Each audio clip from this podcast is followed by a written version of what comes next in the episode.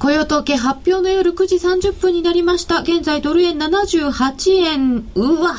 77円73銭81銭。1ユーロは95円73銭93銭。下行きましたね。円高方向に行きました。えー、雇用統計、どうなってますでしょうか？あ、なんか、集中しちゃったんでしょうか？ページ出ませんとか言われております。計算中です。お待ちください。あ、まだ出てこないよ。77円の67銭、77銭、77円の60銭台まで、1ユーロは95円の50銭ぐらいまで入りましたよ。雇用統計の発表を迎えておりますが、更新された？されない？あ、出た !6.9 万ってこれ、どこれ6万9千人？なんか数字変なんですけど、点が2つ打ってあるんですけど、失業率8.2%。6.9.0とか。間違えましたとか許されませんからね。怖いよ。えー、ドル円現在77円の71銭81銭、1ユーロは95円の51銭72銭ということになりました。えーと、今日のところ雇用統計は15万人の増加という予想だったのですが、15万はどうだろう、あるいは10万はどうだろうというような節目を伺っておりました。えー、6万9千人の増加なんですよね、この6.9.0ってね。6万9千人の増加で失業率8.2%となりました。さあ、どうだ？この結果を受けて、一旦はやっぱりドル売りにそうですね。なりますよね。OG 円がね、はい、去年の11月の安値下回ってきちゃってるんですよね。これは結構ね、分析上のかなりの前提を覆しましたね。OG 円、うん、74円の38銭までありましたね。そうそうそう74円台後半にあったんですけどね安値がね去年11月に、うん、ありましたね。これを下抜けてくるかって感じですね。これいろんな節目をいろんな通貨で割ってきています？そうですね、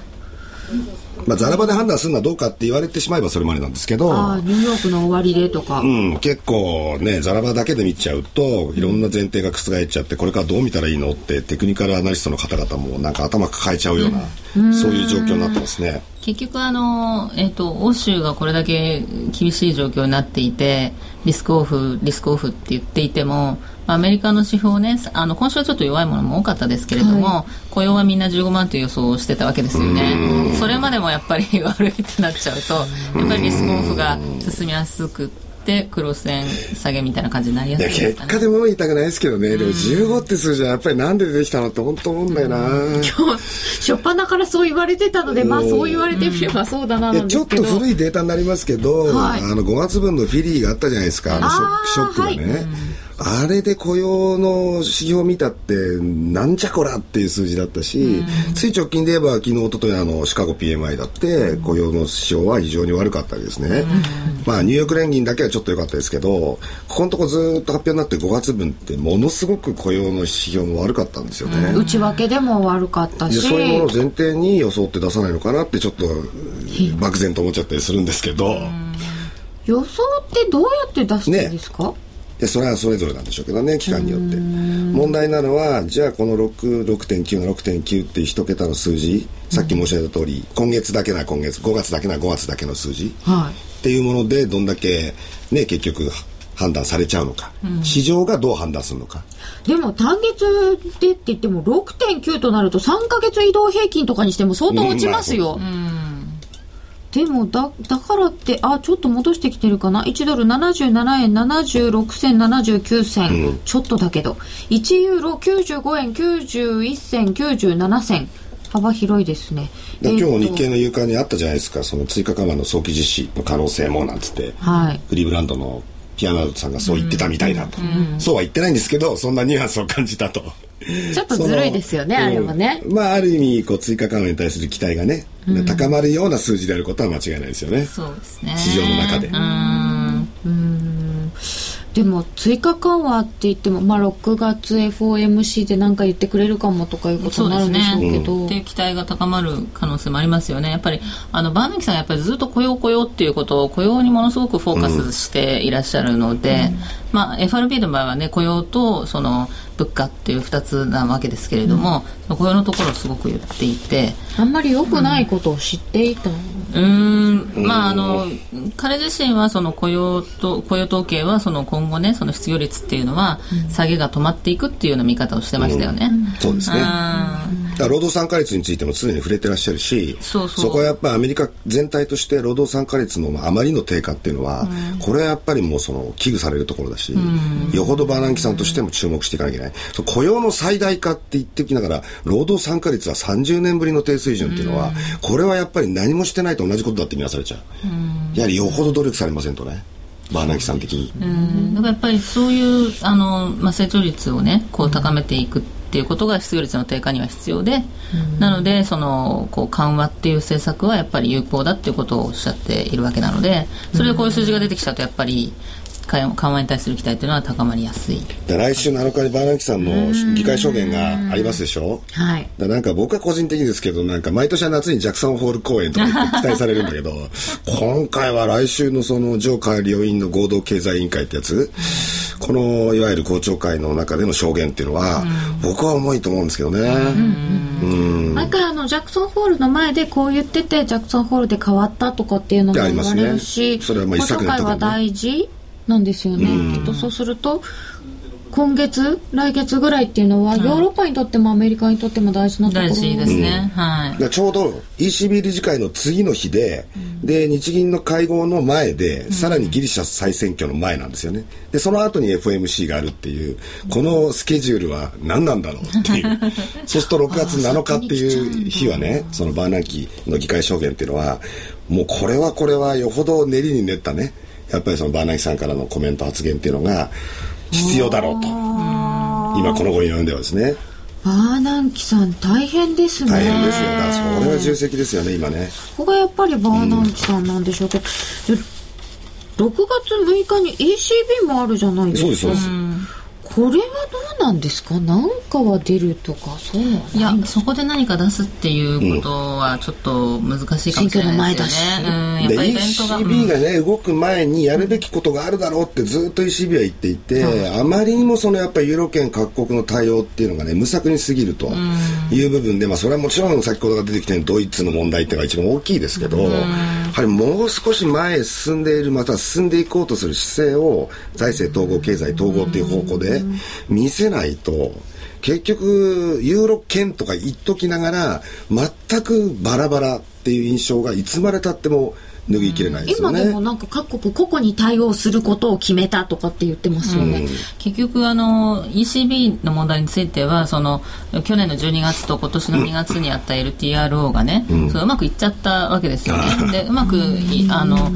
あえてそういう言い方をするならうまくいってしまったがためにそれに対する期待っていうのがやっぱり非常に高いということですよね。何かあったら ECB が出てきてくれるよねっていうのがあるからうん。今回はね本当に最後の最後まで出ていかないと思いますよ。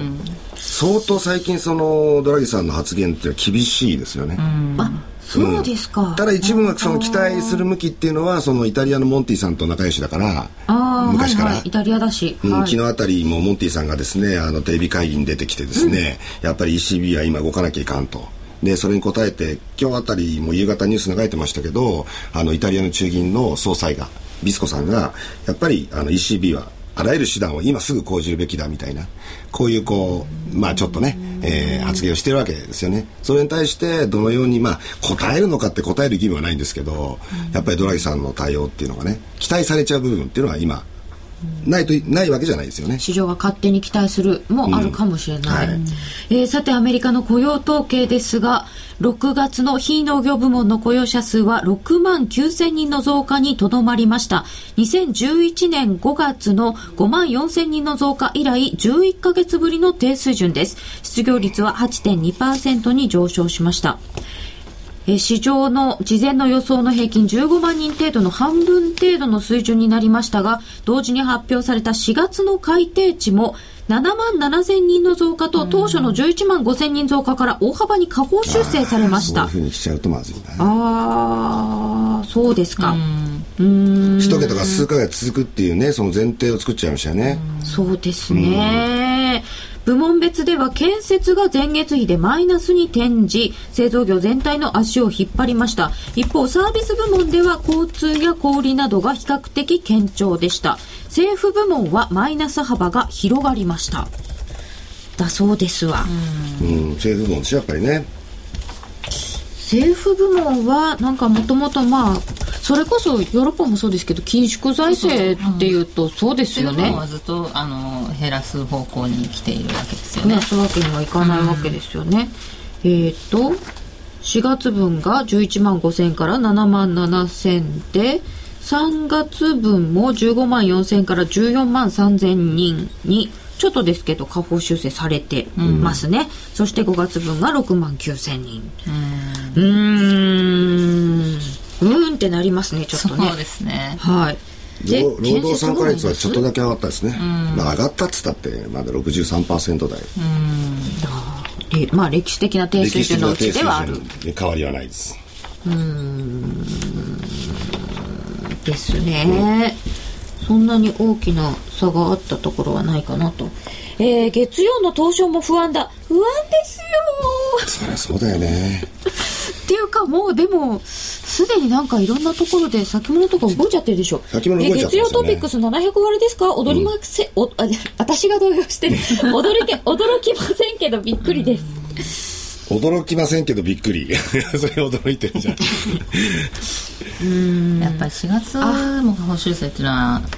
ちょっと痛い、ね、痛いですねそれがねしかも7万7千は結構ですよね、そうですね。でこれで結局そのオペレーションツイスト6月いっぱいですよなんていうことになってる時に、じゃあ果たして全くゼロ回答ってことはやっぱり FOMC においてありえないっていうふうに考えるのがやっぱ普通だから、それに対しての期待とか思惑とか観測がどういうふうにね、まあその例えば株価なんかニューヨークダウなんかがそれを交換するようなことになってくればいいんですけど、うんうん、なかなかねそれも今追加緩和期待イコールニューヨークダウ下げ止まりっていうふうにならない可能性っていうのもあって。今だからその欧州の話がありますからね、そのそんなにすぐこう緩和があるからっていうことだけでリスクオンにはなりにくいかもしれないですよね、うん、みんなで強調して何か言います声明出しますとかなんかなんかこう全体でやっていただかないと、うそうですね。アメリカだけとかスペインだけとかでは。あの日米の中央銀行の姿勢としてはやっぱりその最後の最後に切るべきカードっていうのはあるんだけど取っとかなきゃいかんっていうのがあって結局まだ分かんないのは例えばギリシャのユーロ離脱であるとかっていうこれはまあだんだん薄らいでくると私は信じたいですがでもやっぱりそれは一つのオプションとして置いておいた時にそういった事態になれば動かざるを得ないのだから今動くよりももう少しっていうふうなその時期を待とうっていうようなところっていうのはあろうかと思うし、万一のことが起きればもちろんこれはもう日米欧の中銀の協調行動っていうのは間違いなく起こされますよね。うん万一なんですけどそのギリシャの選挙後、はい、シナリオをなんかいい普通悪いとかにすると どんな感じになるんですか、うん、結局そのギリシャのね離脱の話について言うとその選挙にの後にね例えばそのあのギリシャが私離脱しますって宣言するとかね、そういう話じゃないと思うんですよ。すねはい、だからもっと時間のかかる話で、6月17日後にすぐ何かが起こるっていう話じゃない。と思うんですよね、うん、あのまずはそのギリシャが自分たちから出たいと思っていないというのがあって、うん、そうですよね、うん、だけど、あの今ななんでねそのギリシャが離脱する可能性がちょっと高まってきちゃったっていうね悪い方向に来ちゃったかっていうと、その新民主主義と、あの今の第一党ですよね ND っていうところもは今までその緊縮財政はさ賛成っていうことでやってきたわけだけれども、やっぱり選挙前にして、そのちょっと見直しが必要だよねっていうことを言い始めちゃったと。だからそのどっちが第一党になるかっていう話だけじゃなくなってきちゃったとですね。もともと緊縮派の人はちょっとひよってきた。そうだから ND なのか、あの急急進左派連合なのかどっちか。で急進左派連合だったら離脱の可能性も出てくるし、うん、ND だったら大丈夫っていうそういうシンプルな構図じゃなくなってきちゃっていて、ND なんだけれどもやっぱり結局連立組んだりするわけだから、うん、あの資金縮財政案をちょっと見直したいとかなんとかごにゃごにゃ言っているうちに、まあ、約束を果たしていない状況が続くわけですからその、まあ、救済側とのその溝がねなかなか埋まらずに、結局その支援金が止まると。支援金が止まるとどうなるかっていうと,、あえーと、ユーロがそのギリシャからだんだんその、あのこう離れていく、離れていくっていうかね。それもありますしその、うん、政府の資金が枯渇していくっていうところがお金もらえないわけですから、うん、そういうふうになってくると今度そのそれでデフォルトしますってやっぱり宣言するんではなくて最近そのマーケットでちょっと浮上してる話っていうのはあのこうユーロがねユーロがそのギリシャの中で流通しなくなってくると。だんだんそのみんなお金引き出してどんどん逃げちゃったりとか、その資金が枯渇してその支援金が取れ取れなくなってくるとだんだんユーロがなくなってくるそうするとその政府が手形をね代わりに発行すると。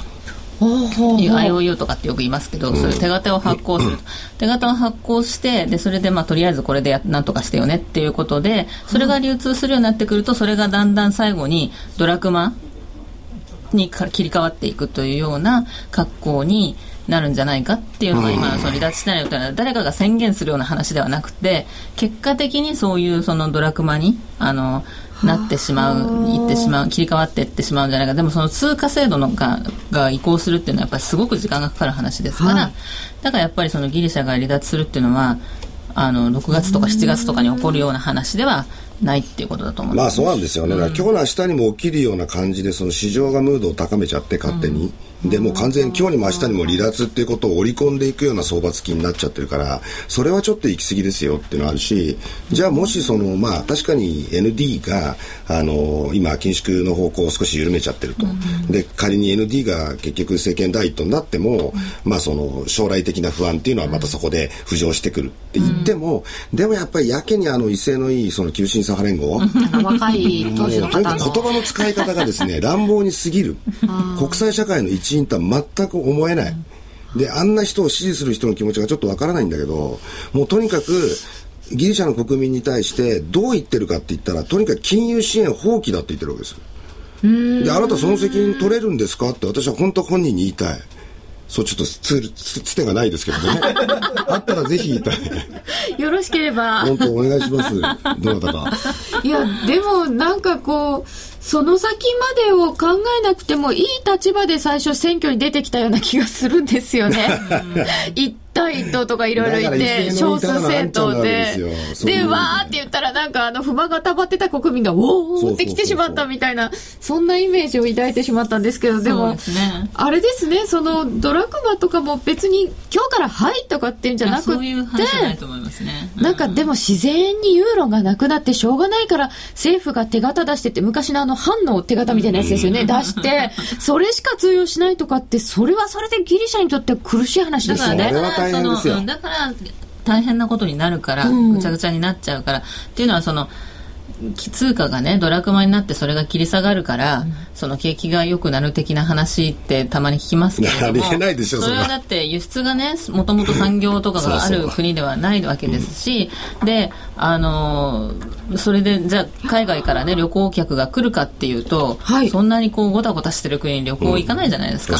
うん、うんだからこう景気が良くなる道筋っていうのは立てにくいわけですよね、うんやっぱりね、観光産業がすごく大きな資源になってるのに、うん、その政政局のごたごたで、やっぱおっかないじゃないですか、うん、旅行客としてみればね。なんかね、うん、78円、28銭、29銭で、1ユーロ96円、25銭、はいはい、27銭で、やたら今戻ったんですけど、ね、上髭になってきました。うん、けどなんかすっごい動き方しましたよ、今。1分足で見てると。まあ、大口、大口がポジション調整するでしょう、これね。あ、そっか、こんだけの水準になれば、ちょっと、だから思ったより数字のインパクトよりも下押しの幅小さかったから、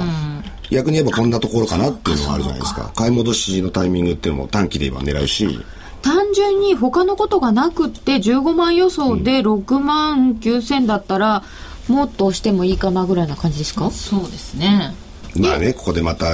夜の夜中に安住さんが大騒ぎすれば別ですけどね。でもほら、飲んでるらしいし、寝てるらしいしな。いかんな。96円の二十銭台にはちょっと戻っってきました。95円の半ばまで、えー、発表直後にありましたが、じわじわじわっと戻って、一旦96円の80銭近くまで戻しましたが、戻りきれず96円の20銭台というところになっております。うん、えっ、ー、と、あと5ドルでしたっけ ?5 ドル円が現在75円当選から15銭ということで、はい、えー、5ドル円も一旦下に触れた後で戻してきている。あ、これも上髭。みんな同じような動きになってるんですかね。ドル円はちょうど上下と上と下にね、髭伸ばしてますけど、うん、オーズイは下髭でもって戻ってきましたね。まだわかんないですよ、全然。ユーロ、ユーロ、ユーロドル。ユーロドルもヒゲヒゲ。1.2316から17。うん。いただいております、ツイッターで、あずみん起きたんかな？なんか言いましたかね。うん。やっぱりこれだけ世界中の人が注目してるイベントだから当然シラフで見てるんですよね。テレビカメラの前でスタンバイとかしておくべきだと思うんだけどな僕は。そうですよね、うん、じゃだから後で言われてまた「もう言ってるじゃないですか」なんて叫ぶことになるんで。す えっと、そして、えー、同時に4月のアメリカの個人所得が発表になっていますが、前月比0.2%のプラス、市場予想プラス0.3でした。えー、マイナスになった2011年11月以降では最低。個人支出はプラス0.3で市場予想通り、3月プラス0.2でしたので、それよりも伸びているということになります。えー、そして、アメリカ4月の PCE コアデフレーター、FRB がインフレ指標として見ているというやつですね。コアデフレーター前年比プラス1.9%、市場の予想通りです。3月プラス2.0からは低下しております。まあ FRB の容認レンジと言われているのが1%から2%ですから、その間で、まあちょうどということになります。まあ、ですからインフレ率にしてみれば緩和的な政策をこれから続けることまた追加緩和を行うにしてもそのインフレ率がですね急速に進む上昇するっていう懸念はないっていうのが FRB の見解ですからそういう意味では別にその追加緩和の可能性っていうのはやっぱり封印できないっていうところでしょうね。1.9%程度ですから。そうですね、うん、ここっちが困ったっていう話にはならない、原油も下がってるし、ガソリンも下がってますしね原油下がってるんですよね、うん、で今まで原油上がって心配してたんですけど、うん、今度下がってくると景気悪いからじゃないかって言い出して。もちろんもちろんそれは大きいと思います、まあ、そうですけどね、うん、基本的にはでもあの原油が下がっていくこと自体は今リスクオフだから同時に怖いあの話ではあるんですけれども、まあ、景気にとっては個人商品にとってはプラスってことですけどね、はい。えー、現在はドル円が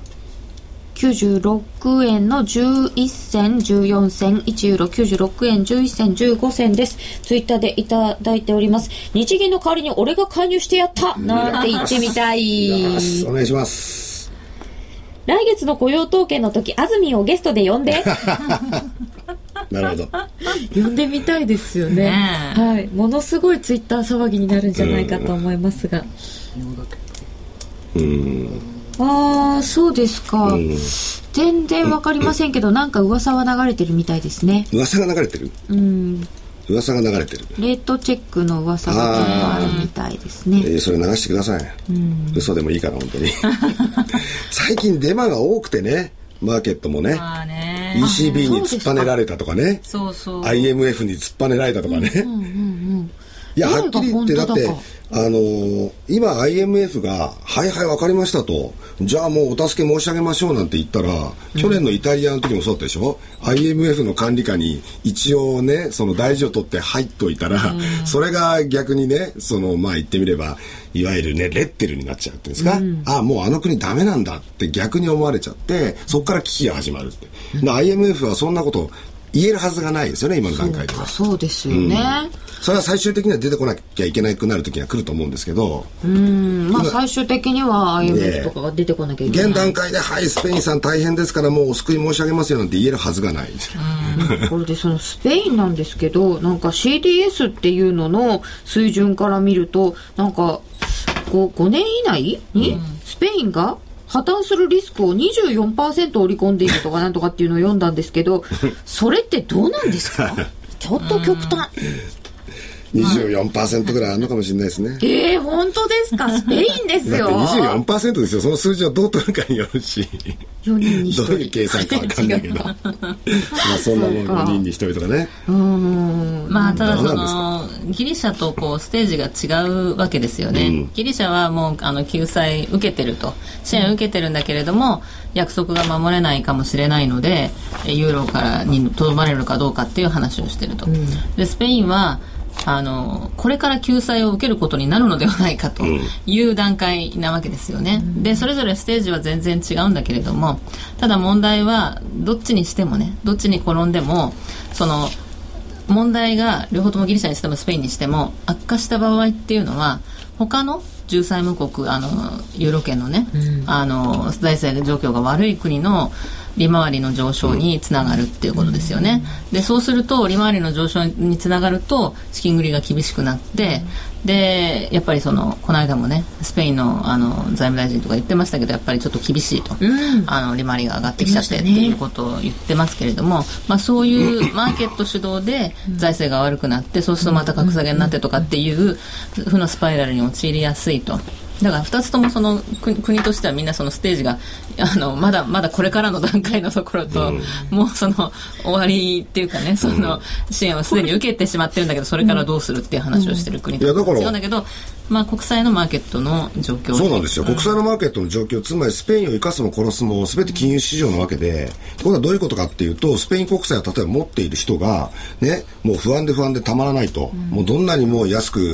売り叩か買い叩かれても売りたいという気持ちをもう持たなくて大丈夫ですよっていうふうに、ムードを醸し出していかなきゃいけないわけなんですよ。要は。ですね。で、それは先ほどから申し上げてますけれども、やっぱり17カ国、もしくはできればですけど、イギリスも参加して EU27 カ国で、やはりその、経済統合だけではない、その財政統合っていう方向に向けての話し合いをきちっと進めていきますよっていうことを毎日、そのアピールしていかなきゃいけないし、確かにあの、比較的よくやってる欧州委員会っていうところがあって、これはもうその方向で頑張っていきますから、で、その協議を EU の首脳会議で今度6月の28日とか29日にやりますので、ご期待くださいって一生懸命やってんですけど、ちょっと28、29じゃ遠すぎるんですよね。その前に選挙もあるし、スペインは問題あるしっていう。だからその間にいかにして各国がそれぞれに、その大丈夫ですよ、安心ですよってメッセージを出してって、それでも足りない時は、実はメルケルさんもコメントを発してるけど、もうあなたの言うこと信用できないと。だったらもっと信用できるようにメルケルさん、やっぱりここは腹くくってくださいよと。くくりましたっていうポーズを出さないと、結局生かされ、生かせるものも、スペイン行かせるのに行かせなくなっちゃう可能性があるから怖いですね。ここは。マーケットに逆にこう突きつけられて、うん、こう悪い方に行っちゃう。今までそのユーロ圏のパターンってずっとそうでしたよね、うん、だからその17カ国の寄せ集めっていうところの弱いところっていうのは、うん、その足並みが揃いにくいっていうところ、あの ECB にしてもそうだし、うん、だからそこを結構疲れるっていうのもあって、だからこ今回なんか決まるだろうと思ってみんな期待して、うん、なんか財務省会合とかねなんか待ってると、うん、あやっぱり大したこと出てこなかった、うん、ダメっていう感じで、うん、毎度期待してとみたいなそうそう。そういうパターンがユーロの場合ってねやっぱり多い、まあでももうその繰り返ししてる場合じゃなくなってきちゃいましたからね、そうなんですよね、これまでは本当になんか月末になんとか会議があるとかで、あの週足とか見るとなんかこう、毎回こう月末にかけてちょっと戻ってみたいなのをやってたんですけど、はい本当にそういうレベルではなくなってしまった、うん、あとそのスペインは銀行の問題金融システムって言われちゃうと、はい、これってきっと本当は国の問題とはまた本当は別なんですよね、うん、でもこここもリンクしちゃってあそうそう。大元はあの同じなんですけれども、うん、ただそのスペインの場合はあの住宅市場がね非常に悪くなっていて、うん。はい、まだ全然浮上できてないと、うん、まだまだ下がるかもしれないっていう状況で不良債権化しちゃってるわけですね、それが。スペインはでも住宅はバブル不動産バブルはあまりにも苛烈だったから、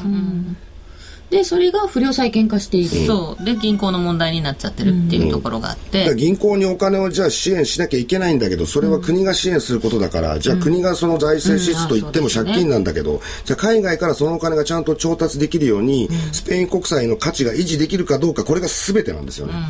それが本当に全てなわけ逆にその維持できるムードさえあればつまりスペインの将来は安泰ですよ。だって17カ国27カ国でみんなでみんなで面倒見るんだもんっっていうムードになれば、もう容易に調達が行われて銀行に資本注入が行われて、それで銀行の不良債権問題っていうのはかつての日本でもそうでしたけどもとりあえず一段落なんですよ、その方向に向かわせていくかどうかっていうのは本当に今各国首脳の、まあ、態態度というか方針姿勢ですね、にかかってるそれが本当に望まれるところです。与えられるようになんかしなきゃいけない。そうするとでもその先の問題ですね。欧州共同祭とかそういうのになって。あもちろんもちろん。そうですあの共同祭自体が解決のあのあのそれで今の問題が全て解決するわけではないんだけれども、うん、ただそれがないと、うんうん、あの長い目で見た時のユーロ圏っていう絵が描けないっていうことですよね、うん、だからそこは非常に重要。2段階目か3段階目かですね、うん、一つの国で日本なら日本の国のどっかの県がもう財政的にものすごく大変だっていう時に、ね、東京は豊かだから救わねえよって言ってるのと同じようなことになっちゃうわけですよ。もしユーロっていう共通通貨圏がですね、統合していきたいのだとすれば、でそのメリットはもうドイツ特にフランスも含めですけれども相当程度享受しているのであるからしてここはやっぱりですねある程度そのこれから先のことも考えて、うん、メルケルさんがもちろん国民の反対をある意味では背に受けながらもねその大胆な行動を取っていくかどうかってことにものすごく大きくかかってます。でもなんかドイツの経済指標も最近ちょっと悪くなってますし、うん、なんかそろそろメルケルさんも そんな緊縮ばっかりって言ってられなくなってませんかねとか思ったりしたんですけど、うん、そうですね、あの欧州の場合はあの結構ね格差がやっぱり開いてきちゃってて、うん、まあ、ドイツも悪くなってきてるんですけれども、うん、それはそれとしてでも他の国よりはまだましっていう状況。でユーロがやっぱり下がってくると、うん、あのああいうあの製造業の国産業ですからね。っていうのはあのドイツとかフランスっていうのはあのその恩恵を被るっていうところめちゃめちゃいいじゃないですか、日本自動車。日本を考えてごらんなさいな。ドイツよりもずっと財政事情悪くってですよ。でこの円高で痛めつけないとですよ。もう勘弁してくださいよって話じゃないですか。どんだけ恵まれてるかドイツは。本当に。えー、77円70銭で逆張りロング決済。うん、俺のユーロドルのロングポジが食われた、うん、そして上げてった。狩られた、うん、私はちなみに OG, OG 円の。下髭で取りましたよ。ああ下髭で。ああいいな ちょうどいい感じで取りましたよ。なんかまた思い出した。お寿司。そうだ。小さな小さなところですよ。ね今日小さくしか動いてないですからね。そうか意外に。じゃあ2巻ぐらい一人ね2巻。すいません。小肌でお願いします、うん、小肌いいですね。健康にいただいております。ツイッターで、はい、トレンドが出ないから入れない。そうですね。そうか。今日、今日、ここ短期で入るのはやっぱり行ったり来たりで入れないですね。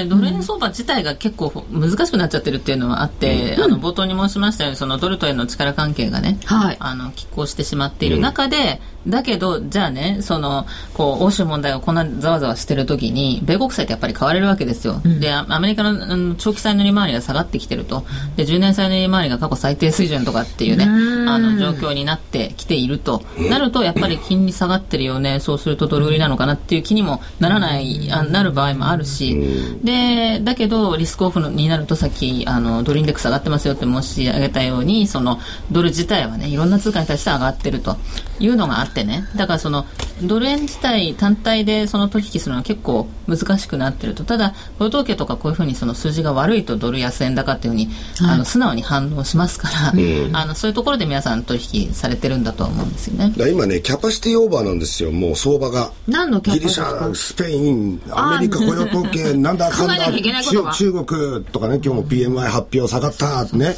そうするとこの話題がいっぱいある時は日本の財政問題がどうのとか貿易赤字が5000億円超えたとかこういう話題は相場に全然反映されなくなっちゃうわけ。でも逆考えてください。もしちょっと一段落したら例えばギリシャの再選挙がそこそこの結果だったとか、もしくはスペインの問題とりあえず落ち着きましたってなってきた時に一気にやっぱり日本の問題って果たしてどうだったんだっけ？そうですね。ことになるからやっぱそこには潜在的な円安のこうエネルギーっていうんですかねあるっていうふうに考えた方がいいと思いますよ。ちょっと上がってきましたね。ユーロ円が現在96円の64銭69銭となっておりますドル円が78円30銭台でドル円よりもユーロ円の方がちょっと上がってきた感じですかねさっきの上髭だったところにトライ失敗96円60銭台はい。というような感じになっております。今日は比較的忙しいですかねうん、そうですね。まあでも、航空機に出資してますよね。こんなもん？こんなもん？いや、本当数字のインパクト大きかったじゃないですか。いや、そうですよね。ね、その割にっていうところあるし。そうですね。はい。もう一回お伝えしておきましょう。えー、5月の雇用統計、非農業部門の雇用者数、前月比6万9000人の増加でした。2011年の5月の5万4000人増加以来、11ヶ月ぶりの低い伸びです。失業率は8.2%となりました。えー、そして、4月の改定値も7万7千人の増加と当初の11万5千人から大幅に下方修正されました。こっちの方がきついかなっていう感じですかね。さまざまえー、数字は良くなかったということで一旦ドル売られまして77円の60銭近辺までありましたがその後78円の70銭ぐらいまで一旦戻し、えー、その後はじわじわとちょっとドルが戻しているというような格好になっております。現在78円25銭26銭1ユーロ96円53銭57銭での取引となっております。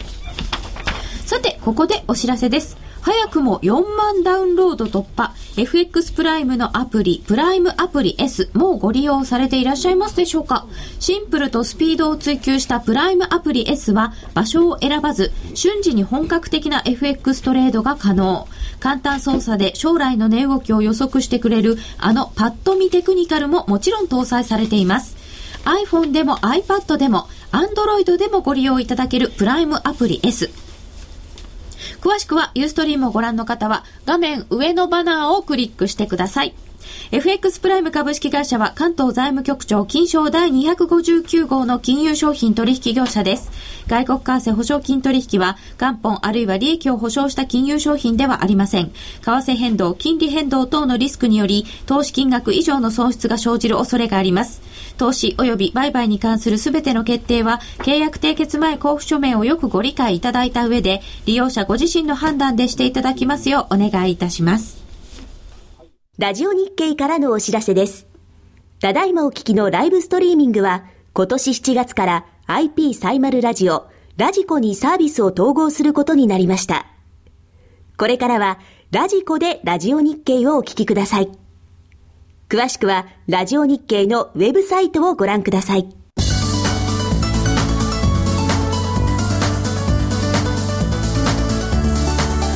原良吾です。毎週土曜日9時30分から放送中の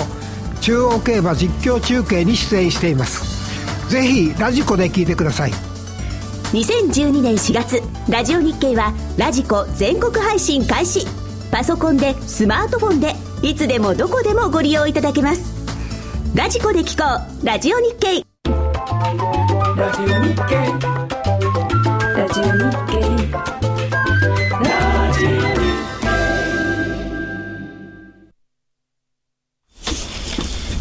それではこのコーナーは夜トレプライムチャレンジ虎の巻。このコーナーは FX プライムの提供でお送りいたします。ここからは FX プライムの新感覚キャッシュバックキャンペーンプライムチャレンジをもっと楽しむためのコーナーです。FX プライムの高野康則さんとミスヨルトレの高山エミリちゃんです。改めましてよろしくお願いします。よろしくお願いします。プライムチャレンジとは毎週 FX プライムが指定する取扱い商品通貨ペアを1回でもお取引いただくとキャッシュバックのチャンスが発生する抽選ゲームに参加できるものです。ちなみに来週のプライムチャレンジの対象商品は選べる外貨で、通貨ペアは全通貨です。どれでも OK です。高野さん、来週の為替相場を見る上での注目スケジュール、トレードのポイントは何でしょうか？えーとまあ、全体の流れとしてはですねやはりそのスペインの状況とかそのあたりのヨーロッパの状況が一番大事だと思うんですけれども、はい、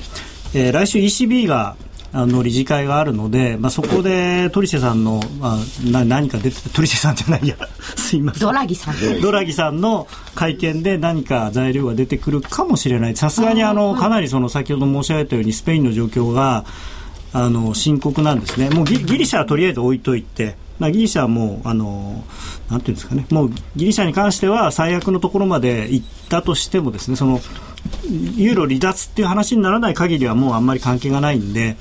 でそれよりもやはりその直近のリスクとしてはスペインが本当にまずいと。そのスペインの銀行をどうやって救うかということですよね、はい、で金融システムを守るっていうのは ECB にとってはその彼らの本業というか、うん、あの彼ら本来やるべきことなので。で、まあ、それこそあの、まあ、間違って言っちゃいましたけれどもあのドラギさんの前のトリシさんの頃からその国の債務問題は ECB の管轄ではないと。だからそれはちゃんと EU なりなんなりでやってくれと。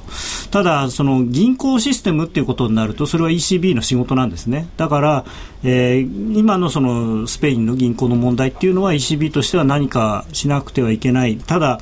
あの先ほど申し上げたようにそれをスペインがですねその国債を買 ECB に買ってもらってなんとかしようなんていう変なことを言い出しているのでそれは違うだろうと。それはあの銀行を救うんじゃなくて国を救っていることになってしまうので。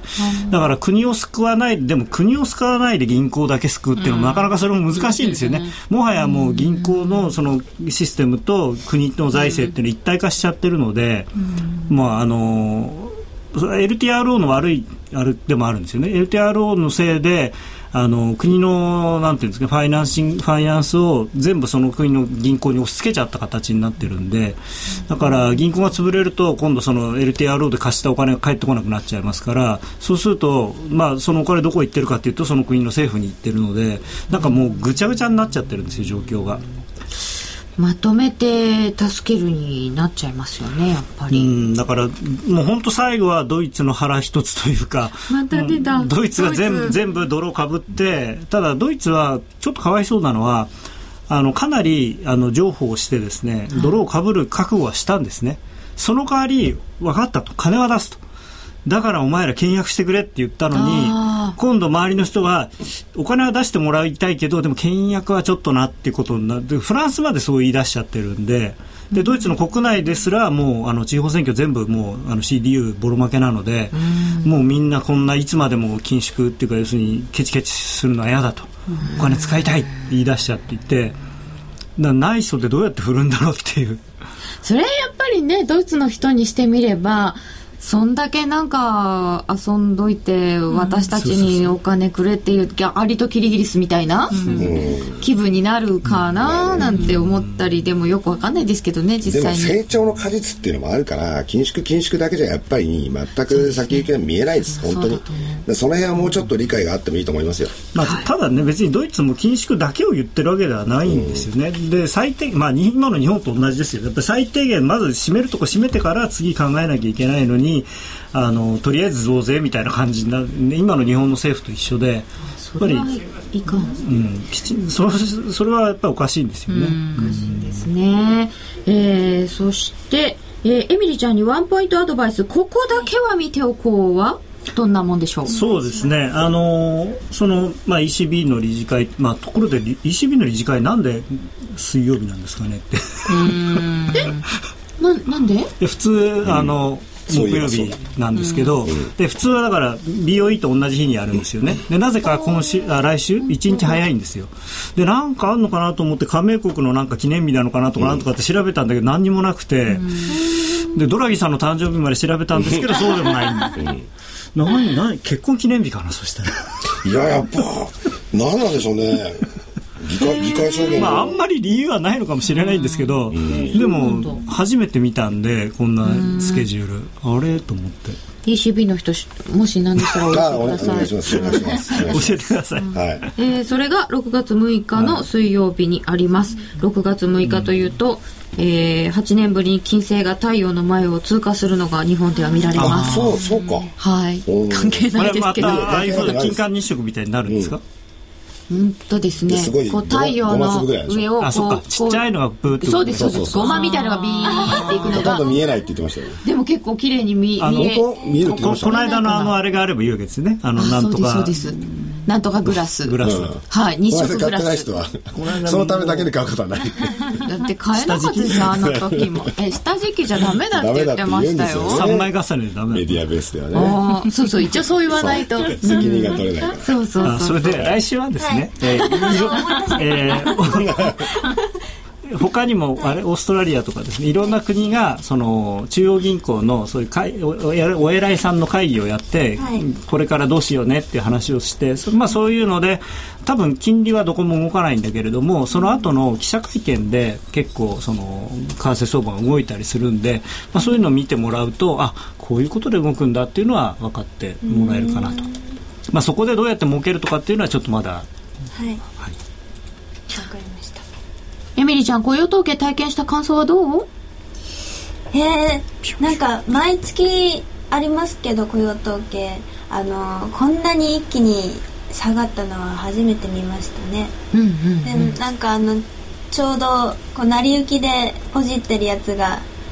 決済できなかったのが残念で早く帰りたいそうでしたか。そう今日パソコンなかったんですよ隣の部屋に。ああスマホでできる。できない。できない。んです。そうでしたか。それは残念でしたね。え？当たりが出た方おめでとうございました。あっちの部屋全然パソコンなかったんですか？今日なかったです本当？えじゃあ見られなかった？あ見見るようなやつはあったんですか見るのは大丈夫、うわちなみに今週分のプライムチャレンジは抽選ゲームの権利取りがまだ間に合います。取引期間は明日6月2日土曜日午前5時59分までです。お急ぎください。なお今週のプライムチャレンジも選べる外貨で通貨ペアは全通貨です。高野さん明日の朝までにトレードしようと思っている方にアドバイスをお願いいたします。はい。あのまあちょっと数字の後でかなりあのなんていうんですか荒っぽいマーケットにはなってるんですけれども、はい、まあどこかでユーロを売りたいなと。うん、だから一回ユーロ戻ったところがあったらいいですよね、はい、まあ、今ねちょっと上がってるんで、うん、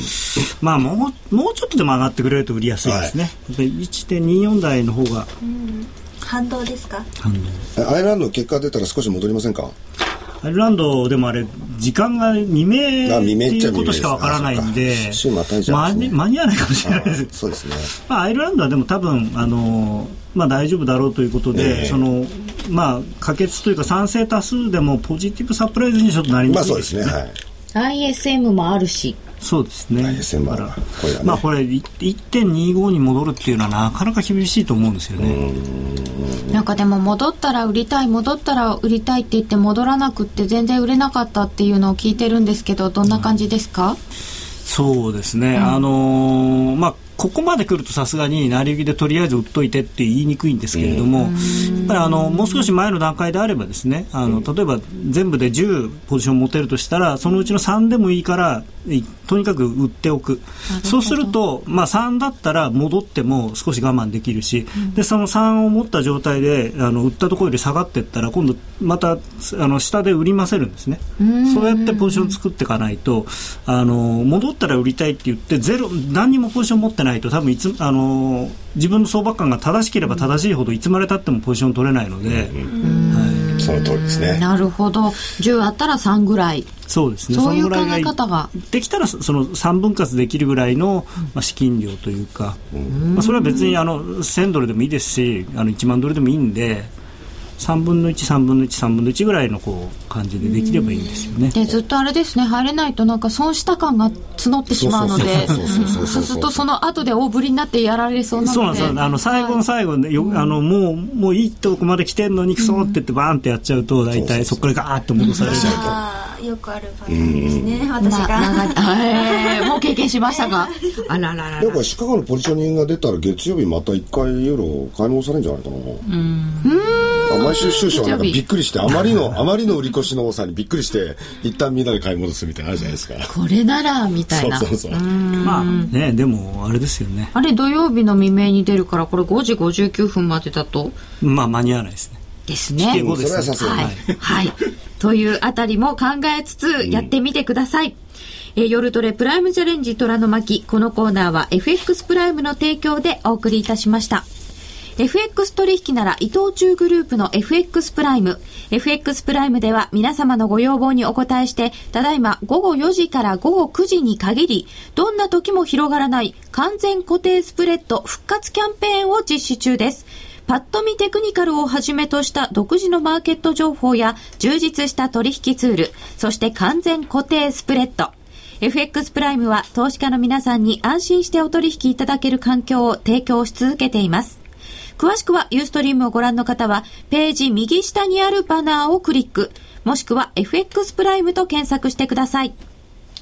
FX プライム株式会社は関東財務局長金賞第259号の金融商品取引業者です。外国為替保証金取引は元本あるいは利益を保証した金融商品ではありません。為替変動、金利変動等のリスクにより投資金額以上の損失が生じる恐れがあります。投資及び売買に関するすべての決定は契約締結前交付書面をよくご理解いただいた上で利用者ご自身の判断でしていただきますようお願いいたします。ラジオ日経からのお知らせです。ただいまお聞きのライブストリーミングは、今年7月から IP サイマルラジオ、ラジコにサービスを統合することになりました。これからは、ラジコでラジオ日経をお聞きください。まだラジコをご利用になったことのない方は、この機会にぜひ、ラジコをお試しください。なお、6月末をもって、ライブストリーミングのサービスを終了させていただきます。詳しくは、ラジオ日経のウェブサイトをご覧ください。日野原茂明です。毎週水曜日の夕方5時15分から放送中の日野原茂明の輝く顔と輝く心に出演しています。ぜひラジコで聞いてください。2012年4月ラジオ日経はラジコ全国配信開始。パソコンでスマートフォンでいつでもどこでも。ラジコで聞こう。ラジオ日経。さて、本日の雇用統計は、5月分が、非農業部門雇用者数の増加は6万9000人、4月分も7万7000人の増加と、従来11万5000人だった発表値が大幅に下方修正されておりました。ツイッターでいただきました。この1週間、ショート、ショート、ショートと思いながら入れませんでした。取り急ぎ、スリーショートですね、ラジャー。3S? 今、黒線売れば30から40ピップスは取れるといただいておりました。うん、はい。取り急ぎ。取り急ぎ。うん。これでなんか僕は、あのー、バーナンキさんは喜んでる気がするんですよね。なんで？いや、QE3 できる。あ、バーナンキさんは、緩和したいので。したいです。バーナンキさんは自分の理論を正しの正しいっていうことを証明したいんですよ。はい。でも高メンバーも相当やっぱりもうこれは致し方なしだろうってこうなびいてきたんじゃないですか？まあ、だまあその僕はちょっと意外だったのは、今月は多分悪い数字を出す出すというか出るのかなと思ってたんですけど、うん、そんな恣意的なんですか？まあ、それはある意味ね。えー、まあまあまあそういうね。どう考えてその分前月分はちょっと情報修正したりしてバランス取るのかなと。前月分も大幅下方修正そうなんですこれがすごくだから本当に悪いんですよね、本当にだいや前前月分は逆に今ちょっと上に目に出しておいたわけでしょうが、ああ、それでも。今今にして思えば、予想以下でしたけど、うん、そしたら本当に悪いのでこんななっちゃったんですか？っていうか6月の FOMC やっぱり意識したこうスケジューリングってのがありますから。そうですね。まあこれでだってもう反対できないじゃないですか。えでもでもでもあそうか。これこれのだ出ちゃったから話変わっちゃったんですけど先月なんか割とハト派の人みたいな人が結構なんか緩和しなくてもいいんじゃないみたいなこと言ってませんでしたっけ、まあだからそういうこと言う人は増えたんで、損じゃないんだよ君たちっていう。そうそうそうそうよく見てごらんそうそうそうそうそういうことそういうこと陰謀ですそんなことかまああのちょっと株もねあの、はい僕はあのニューヨークダウが、まあ、結構やばいところまで来てるのも確かなんですけれどもそれ以上にそのフェイスブックの問題っていうのも結構あると思うんですよ。あまあそうそう、ね、こうやってその市場に対する信頼感がやっぱ相当に損なわれてるのでうんうんうん、で結局あれただ値段が下がっただけじゃなくていろんななんていうんですか要するに疑惑絡みの話になっちゃってるじゃないですか。ででもただ、実際にお金としても大変なわけですよ、あれだけの大型の IPO で、あの公開価格から下がっちゃってるわけですから、で当然そのセンチメントが良くなるわけないですから、うん、そうするとニューヨークダウの方も今の今のところから200ドル、300ドル下がってくると本当にまずい感じになるいやだってニューヨークダウは今でも高値圏ですからね。全然高いですよ。高いんですけど、まあその、はい、トピックスご心配なさってる方から見るとそうなんですけど。700ポイントと全然違う。そうなんですけど。まあでも確かにおっしゃる通りですよ。フェイスブックの時価総額が減少した分だけでも相当な逆資産効果になっちゃうから、ね、プラスアルファで結局ニューヨークダウが下がってくるというようなことになると、もうこれは相当にバーナンキさんこれあかんってことになると思って押しに火がつくからやっぱ押してるとですねいきなり追加緩和ですね。なんかなんかえー、JP モルガンの問題ってどうなんですか？あれは？まあ金融監督規制の問題っていうのはちょっと今もう置いといて、うん。とにかくまずは全世界のためにドーンとやりましょう SP500 の先物が1.8%ぐらい今下がってますね、うんうん、やっぱりちょっと下がってきてますよね、JP モルガンの問題はこの前もちょっと話したんですけど違う意味で僕はすごく問題が大きいと思っていてあれ世界的なリスク回避につながる可能性が大きいと思うんですよね。うん、あれは JP モルガンだけじゃないと思います、ね、うん、あそうですね。大小の差はある、ね。うん、要はそのリスク管理の仕方そのものが間違ってたっていうことなんで、うん。マーケットいろんなところに影響が出そうな感じもして嫌だな。現在ドル円が78円の13銭14銭。1ユーロ96円の69銭。73銭となっております。ユーロドル？ユーロドルが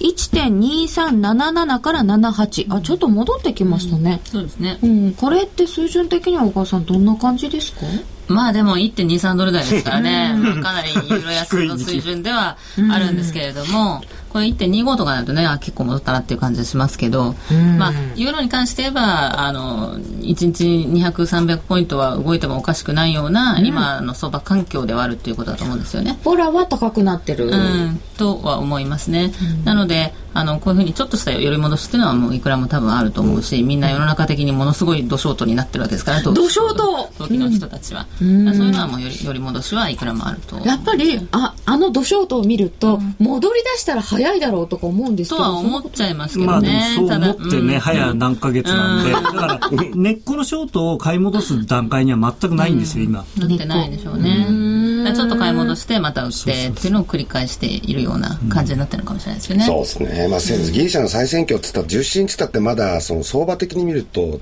投資家的な立場で見ると遠いですもんね。だから、中途半端に時間がありますよね。そんなにあるのか。あります、あります。その間十分に1.2ぐらいまでいけますからね。そうそうそうそう。だって1.2ぐらいまでいけるって あと半月ぐらいなんかすごくなんかぐじぐじぐじぐじ待ってて嫌な時間なんですけど。それ通過しても6月下旬っていうのはやっぱり今度やっぱギリシャは果たしてっていうのと、うん、やっぱりもうあかんのとちゃうのっていう話とあとは EU の会合でちゃんと答え出せるのっていうのがガーッてきますからまだ一月も先って感じですよね。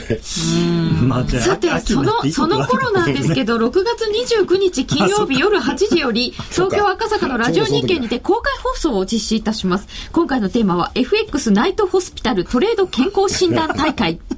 出演者は高野康則さんがお医者さんです。で、えー、花子ちゃんがウッチの代わりに、えー、看護師長代理です。えー、川島さん、そして高山由美里ちゃんナースで、のべときなるみちゃんナースで、そして私も出席いたします。FX プライムの講座をお持ちの方抽選で20名様ご招待です。申し込みフォーム、ちょっと待っててください。来週の前半にはできる見通しになっております。ちょうどその頃ですよ、6月末。結構暑いですね、その頃はね。楽しそう。ヒートアップしそうな感じですよね。なんか健康診断って誰がちゃんと健康でいられるんだろうみたいな。いやいやまあねでもあの多分川島さんはかなり健康だと思います。川島さんが健康体、ええ、あの彼は僕に洗脳されてユーロ売りしかやってないと思いますから。そうなんですね。えっ、ー、と小川さんの本のプレゼントをもう一回ご紹介しておかねば。えっ、ー、と本日小川さんのご本がこっちにありますよいでいちいち自分のを出している私喜んでいる私。こえこれがあの5冊プレゼントになります。えこのラジオ日経の夜トレのページのところに専用の申し込みフォームができておりますのでこちらからお申し込みください。はい。それでは皆様この後は延長戦でお楽しみください。今日もどうもありがとうございました。ありがとうございました